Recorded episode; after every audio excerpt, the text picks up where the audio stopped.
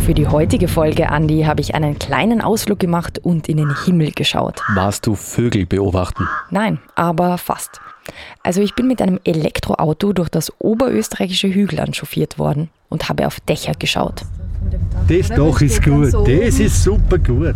Also ich habe nicht Vögel beobachtet, sondern Solarpaneele entdeckt. Genau da hinten lag die nächste Vierer. Weil im Bezirk Freistadt gibt es fast so viele Solarpaneele wie Häuser. Der Dom auch. Höchstens das ja. fast überall da. Ja. Und genau das ist unser heutiges Thema. Es geht um die PV. Die BV. Die PV oder Photovoltaik. Also es geht darum, erneuerbare Energien zu verwenden und in unserem Fall heute Strom aus Sonnenlicht zu gewinnen. Also Lichtnahrung fürs Stromnetz. Genau.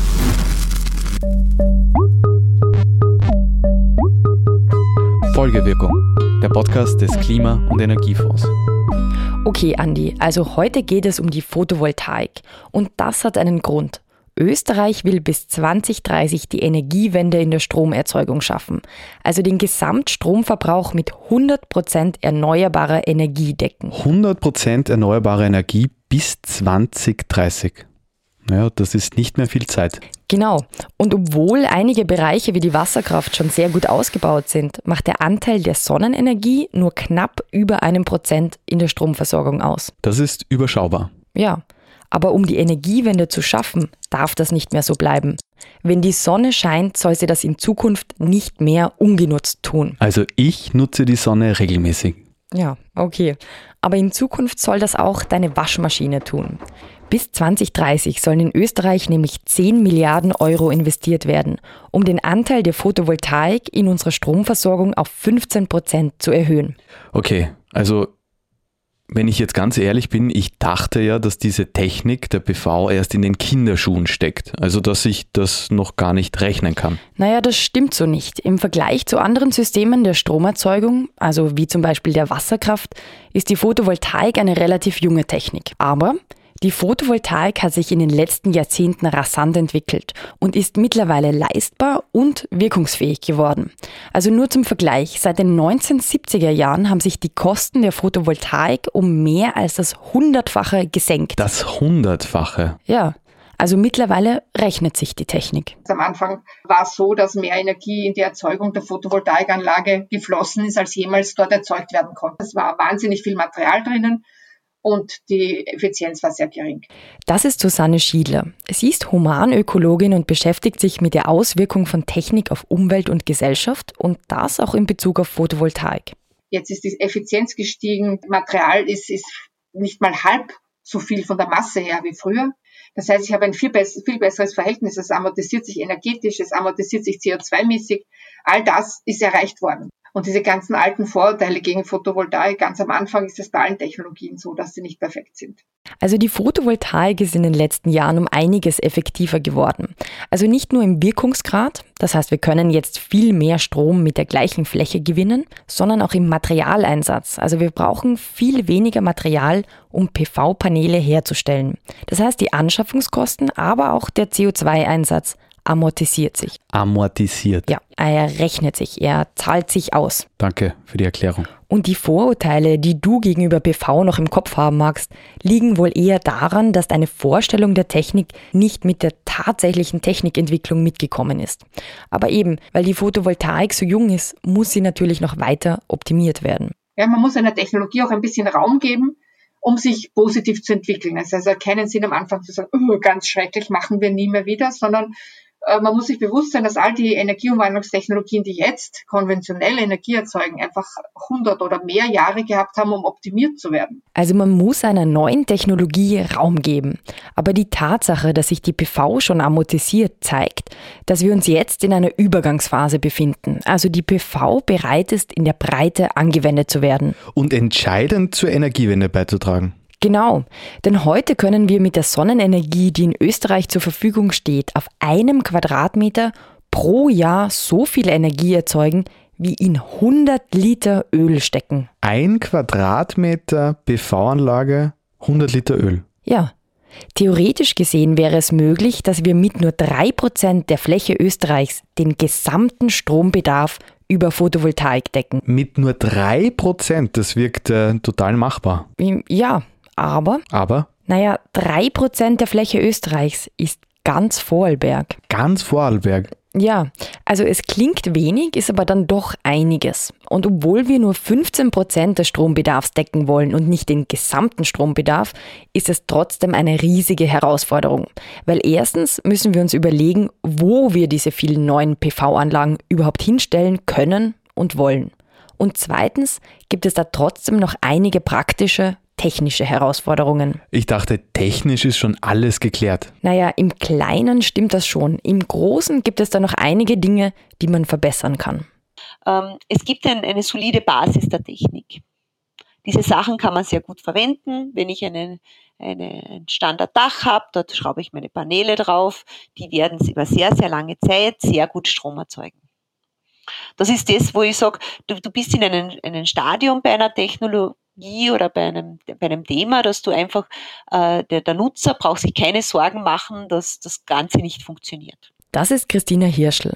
Sie ist Physikerin und leitet den Standort Villach der Silicon Austrian Labs. Und sie entwickelt in Zusammenarbeit mit dem österreichischen Unternehmen Kyoto Photovoltaikmodule für den Weltmarkt, die an die klimatischen Bedingungen vor Ort angepasst werden. Grundfrage war, wie muss ich mein Photovoltaikmodul verändern, dass es auf der einen Seite möglichst günstig ist und möglichst angepasst auf die Lebenssituation des Systems ist. Das heißt, im alpinen Raum wird es anders sein, als wenn ich bei uns in, äh, in gemäßigten Breiten Photovoltaikfeld aufstelle.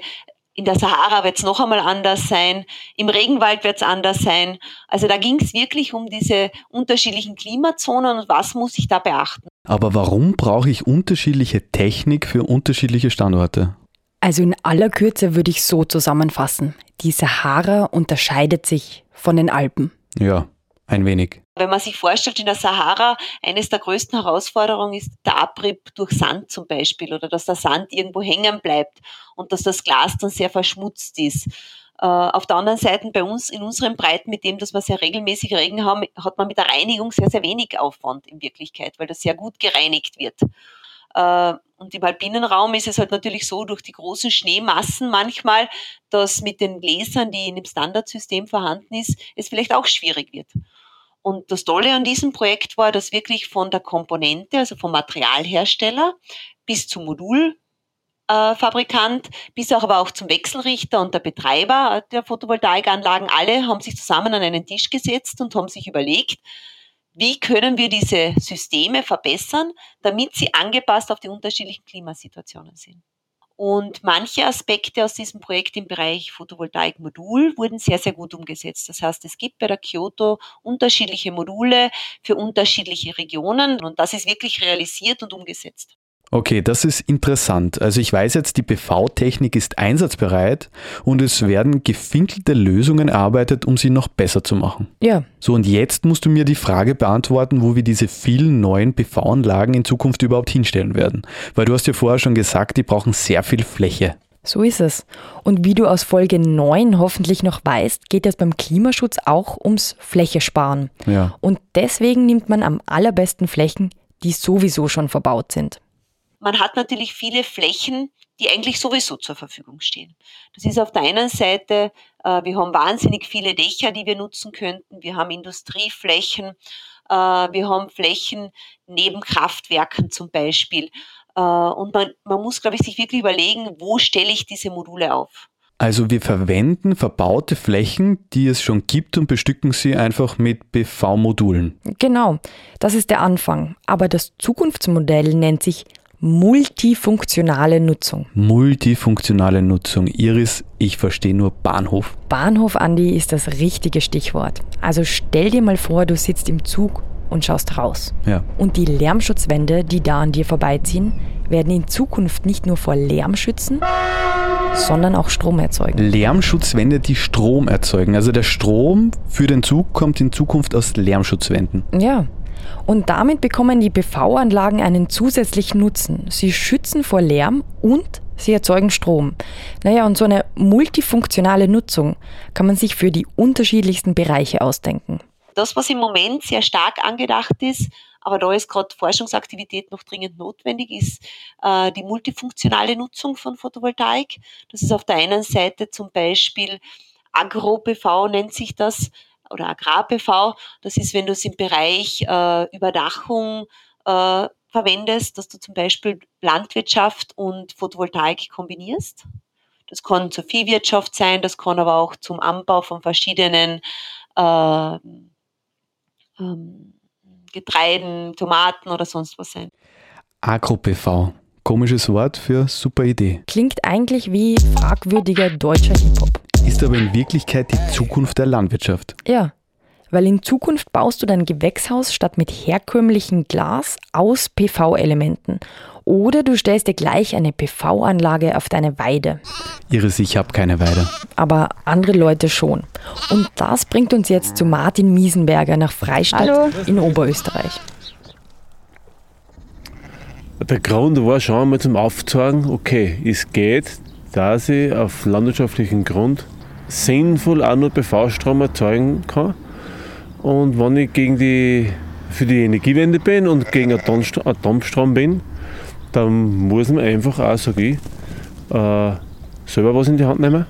Und die Energiewende selbst in die Hand zu nehmen, ist Martins Ziel und das Ziel des Vereins Energiebezirk Freistadt. Und die Anlage auf Martinsweide ist ein Musterbeispiel für Agro-PV. Also sie zeigt, wie man große PV-Anlagen auch freistehend installieren kann, ohne dabei zusätzliche Flächen zu verbauen. Denn ganz ohne diese großen Freiflächenanlagen wird die Energiewende nicht zu schaffen sein. Man wird Freiflächen brauchen und da haben wir einfach das einmal aufgezeigt, wie es auch geht. Und im Endeffekt äh, ist ganz spannend, weil ob ich jetzt mit der Fläche zwar Rinder füttere oder zehn Schafe und dadurch äh, nebenbei auch noch einen Strom zu produzieren für 100 Haushalte, äh, denke ist das sehr sinnvoll, wenn man das äh, in Gegenden macht, wo vielleicht der Grund nicht so viel wert ist, wo ich nicht so viel rausholen kann und trotzdem für die Landwirtschaft ein Zusatzeinkommen lukrieren kann. Also Martin füttert mit seinem Weideland 10 Schafe und produziert gleichzeitig Strom für 100 Haushalte. Also die Landwirtschaft liefert in Zukunft nicht nur die Lebensmittel, sondern auch den Strom. Ja, man muss sich nur gut überlegen, wie man das macht, weil noch ist es Learning by Doing. Und da hat ein anderer Landwirt in der Region schon wichtige Erfahrungen gesammelt. Und der hat am Anfang auch mit Schafen gemacht, hat aber die Anlage nicht scharfsicher ausgerichtet. Jetzt haben sie, uns dort, haben sie ihm dort und da die Kauen ein bisschen anbissen und der hat es dann umge äh, hat gewechselt auf Bio-Legehühner. Also die Landwirte probieren da einiges aus und passen auch ihre Landwirtschaft an die PV-Anlage an. Und das wird zu einer riesigen Chance, weil Landwirtschaft und vor allem Viehwirtschaft ein finanziell sehr unsicheres Geschäft ist.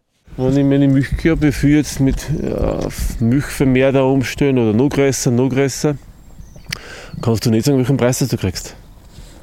Und wie viel Ertrag, okay, ich weiß ungefähr, wie viel die, Milch, die Kuh Milch gibt. Aber mit einer Kuh kann relativ schnell was sehen. Diese Krankheit ist, ob Geburtsprobleme haben und und und. Gell?